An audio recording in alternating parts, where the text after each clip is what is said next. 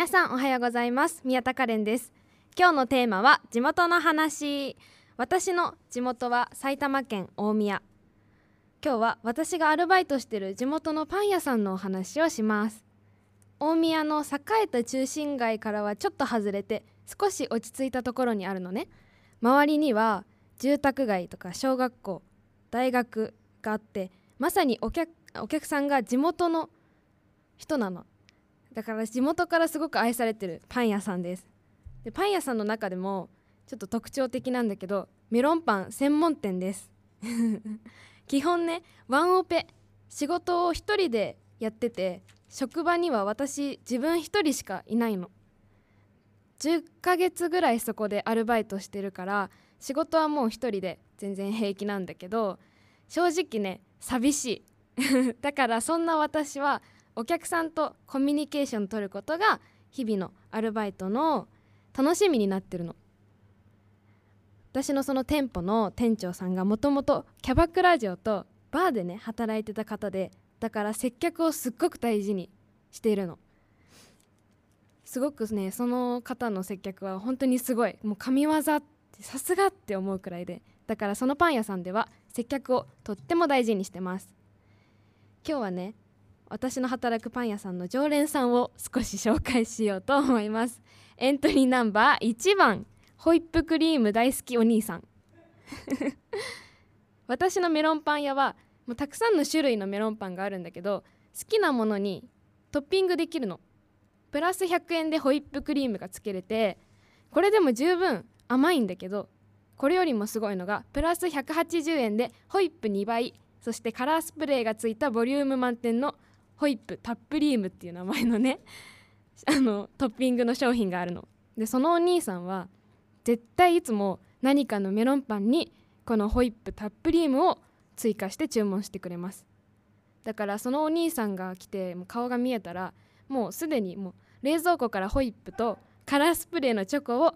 準備して待ってます。それであの「いらっしゃいませ」って言ってで今日もあれですよねみたいな感じで。話してます。はい次。エントリーナンバー2番。絶対マイバッグ持参おじさん。でこの方はちょっと不愛想なのね。なんか最初有料のレジ袋ご利用いらないみたいな感じでちょっと怖いなって思ってた方だったんだけどその方よくいらっしゃって絶対にシナモンメロンパン2つ買ってで絶対緑色のエコバッグを持ってきてくれます。なので私はもうそのうち「あじゃあお袋をお入れしますね」って言っていつも袋に入れてます。で渡す時に「いつもありがとうございます」って言ってるうちにちょっとニコってしてくれたのね。なんかあの推しのアイドルにファンサービスもらった時みたいな感じでその瞬間すっごく嬉しかったです。また他のお客さんにもねあなたの接客いいわねって私今産婦人科帰りだったんだけどあなたの声聞いて元気出たって言っていただけたの。もうこれすっごい感動した。今こうやって話す仕事をするためにね日々学校で勉強している私にとってもうその言葉にとっても勇気づけられました。なんか人の温かさみたいなのに触れて接客の魅力っていうか大切さにすごく気づいた瞬間でした。これからも頑張ろうって思えるよね。みんなの中にもアルバイトしてる方たくさんいると思うんだけど頑張ろうね。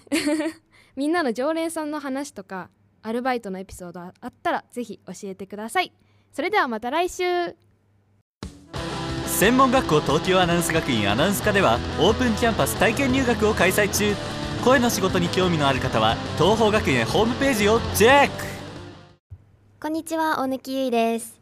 私の地元は茨城水戸市っていうところ。茨城県水戸市っていうところなんだけど水戸市はあの普通に水に「と」って書いて水戸ね一応茨城の真ん中あたりで県庁所在地だからあんまり、まあ、田舎なんだけど別にそんなど田舎ではないそこそこ栄えてるっていう感じのところででも東京と比べて思うのが人がやっぱり東京と比べると少ないね。ね水戸に久々に帰るとじゃ広いデッキがあるんだけども空の広さと人の少なさ空間の広さに本当にびっくりしたね。なんかでも水戸もまあまあイベントごとになるとにぎわってでもイベントでにぎわっても東京のいつもの街並みぐらい人の多さぐらい。だからあの水戸市のハロウィンが東京の日常なわけ。だから私上京してきたばっかりの時はすっげえ毎日ハロウィンだって思ってた。そう。あとだから東京の鳩はやっぱね人にたくさん触れてるから全然人間に動じないなっていうのが第一印象だったの。いや水戸の鳩はねビビりよめちゃめちゃ。ずっと東京の人はもしかしたら知らないかもしれないけど水戸の鳩は本当にビビりで。で街の道を普通に歩いてて、まあ、人も少ないから鳩に「おはよう」って言うわけ。そしたらもうバサバサバサバサって飛んでっちゃって寂しいね。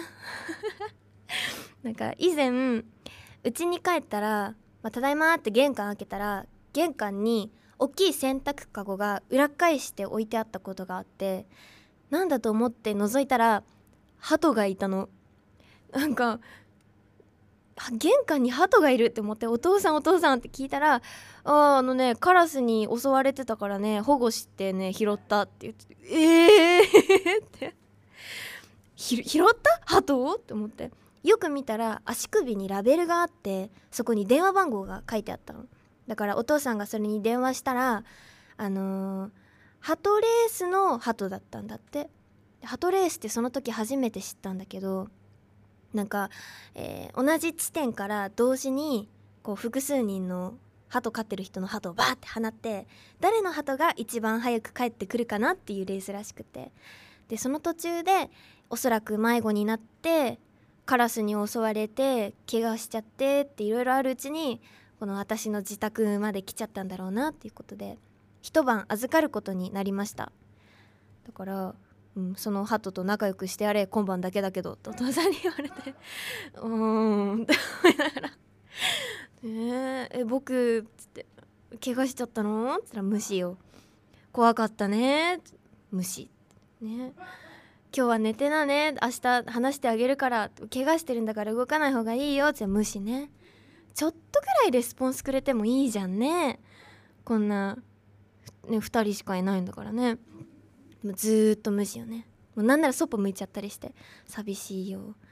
ね。で次の日朝起きたら私がいない間にハトもお父さんもいなくなってたから、まあ、お父さんが返しに行っちゃったのかな。だから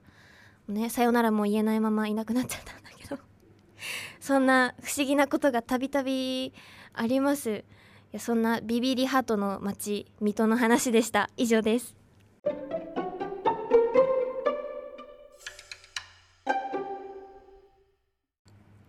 皆さんおはようございます。漢文医です。今日のテーマは地元の話なので私の出身地台湾の南方の台南を皆さんに話したいと思います。えっとね私は思うのが台南の人の特徴っていうか私は特技だと思うことが一つがあるんですよ皆さんがとにかくアリのような味覚を持っていることです食べることや飲み物すべて甘いんですよ。でこれを他の県の人にあの台南に遊びに来ると「え甘くないですか?」ってよく言われることがあるんですけど私はあの生まれてからこの味覚あのずっと食べているのでそんなに甘いとは感じたことは一切なかったんです。何が甘いんだろうと思って一番最初に友達に言われたのがえこの醤油甘くないですか？そうなんですよ。醤油まで甘いのが台南なんです。で普通にレストラン行って一つ主食例えば麺を頼むとその麺のベースとした醤油も甘い。おかずを煮込んだ醤油も甘い。でスープもなぜか砂糖を入れるんです。そしえっと、その1食だけでも甘い甘い甘い。であの砂糖を食べるような感じでよく言われます。私はちょっと気になってなんで何でも砂糖を入れてるのかなと思って実は台南は昔からサトウキビが盛ん、えっと、生産している場所なので砂糖がの量が多分大量にあるから余ってて何でも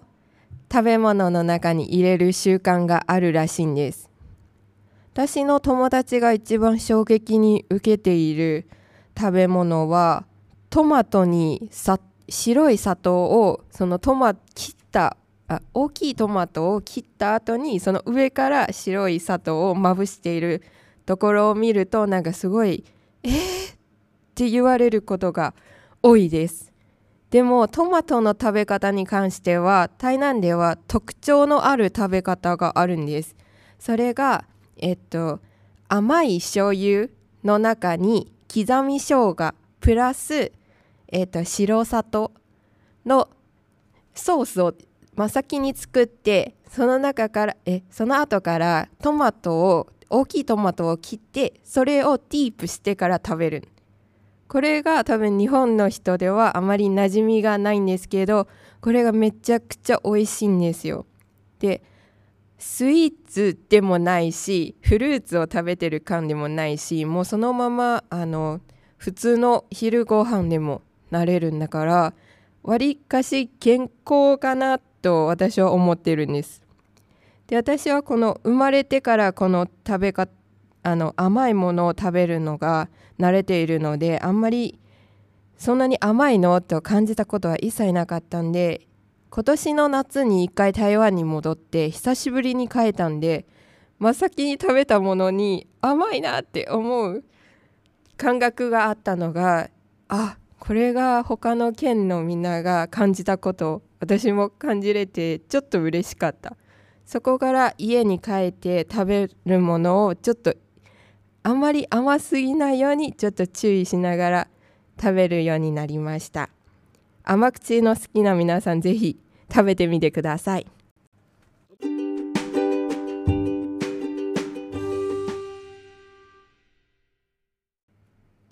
皆さんおはようございます渡辺飛鳥です今回は地元の話ということで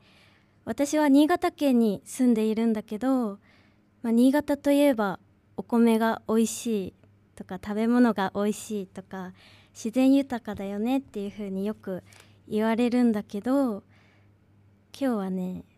あの新潟の嫌なところを3つほどご紹介します。えー、まず1つ目。雪が多くて寒いということです。新潟の冬ってもうかなり寒くて私の地元は分水っていうところなんだけど雪もね毎年多くて本当に大変な思いして歩いたり車を運転したりしてるんだけどあの学生時代にあの電車でね通学してたんだけどその冬の時期はすぐ電車が止まったりすぐ遅延したりしててで私高校と大学は家から学校まで電車で1時間くらいかかってたんだけど朝早く出たのに駅着いたら電車が止まってるなんてこともあったり動いたはいたいい動いたとしてもその雪の影響で電車が止まってその車内に閉じ込められるなんてこともありました。で2つ目はまた電車関連なんだけどとにかく電車の本数が少ないということです。さっきも言ったんだけど私の最寄りは分水分水でその分水駅は1時間にだいたい1本くらいなんだけど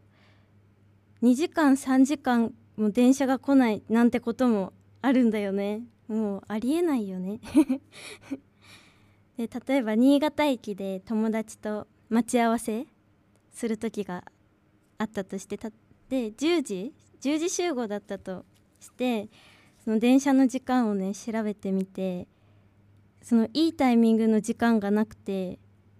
9時半とか早く着きすぎちゃったり10時半とか遅い時間に着いちゃったりなんてこともその交通の便が悪すぎるっていう感じです。ああとねもう一つあって私の最寄りの分水駅は改札のない駅員さんもいない無人駅なんだけどその Suica が使えない問題。でその当時その改札のある駅でスイカをねピッてやってる人にすごい憧れてて。でも私切符でしか電車乗ったことないなんて思って。いつもね切符を買って電車に乗っていました。もう交通の便も悪いしもう Suica ぐらい使わせてよなんて新潟にいた頃は思ってました。はい。みんなもね東京周辺とかに住んでる人だったらよく電車を乗ると思うんだけど駅のホームに入ったら数分後に電車が来るっていうのが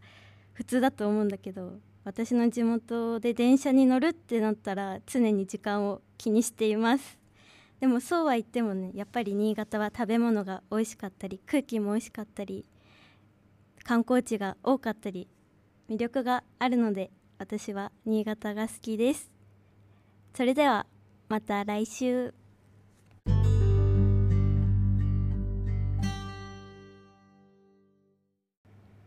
今日は、えっと、地元の話をしていきたいと思うんだけどって言っても地元の話もそんなにないから行ってた私が行ってた高校の話をするね。私が行ってた高校は商業高校に行ってて情報処理科と商業科があったんだけどちなみに私は商業科ね。でその中で高校話す高校のこと話す中で4つ話そうと思うんだけど1つ目はクラスなんだけどクラスは5クラスあって12組が情報処理科。で残りの345が商業科でだいたい人数が35から8人くらいいました。で次に2つ目を話そうと思うんだけど2つ目は男女比で男女比は情報処理科は男が多くて女が少なくて商業科は女が多くて男が少なかったんだけど男が多い情報処理科は女子が15人いかないぐらいであと残りの278人はみんな男って感じでで商業科は女が多くて女は278人が女で逆に男が15人いかなくて13か14人ぐらいでした。で次に紹介したい高速はスカートは膝下じゃなきゃダメでくるぶしソックスももちろんダメでスマホを持ってくるのはいいんだけど昼休み本当はいじりたいけどなんかダメででもな、まあ、いじってる人いたんだけどでもいじってるところを先生に見られるとすぐ先生に職員室に連れてかれてでなんか「なんでいじってたの?」って細かく細かく聞かれてでスマホを先生に没収されるっていうもうちょっと面倒くさいなって話なんだけど実際私もちょっと募集されたことがあってまあみんないじってるしいいやって思って普通にいじってたら先生来ちゃってうわマジかめんどくさいなと思いながらまあバレちゃったししょうがないかと思って先生とかついていってでまあいろいろ聞かれてで結局えっ、と最初は 1, 1日だけかな？2日かな？2日間ぐらい募集されたんだけどちなみに1回目は1日2日ぐらいで済むんだけど2回目に募集されると1週間も募集されてで3回目はいいつだっけな3週間ぐらいかな1ヶ月ぐらいでもそれ以降はもう保護者呼び出されてなんか解約携帯の契約解除みたいなされちゃうらしくてえー、でそれはちょっとそれされてる人実際見たことないんだけどまあそうなったら大変だよねって心の中で思ってました。で最後に気になる人もしかしたらいるかなと思うんで話すんですけど授業内容は商業科って何やるのっていう人いると思うんだけど就職に役立つ主に検定取る高校で内容は基本的に5教科プラスでもその5教科は難しくなくて中学校の授業にちょっとレベル上がったかなぐらいでプラス選択授業をちょっとあったんだけどうんとにかくでも過ごしやすい高校だったかな。だからもし行きたい人は迷いなくおすすめします。以上です。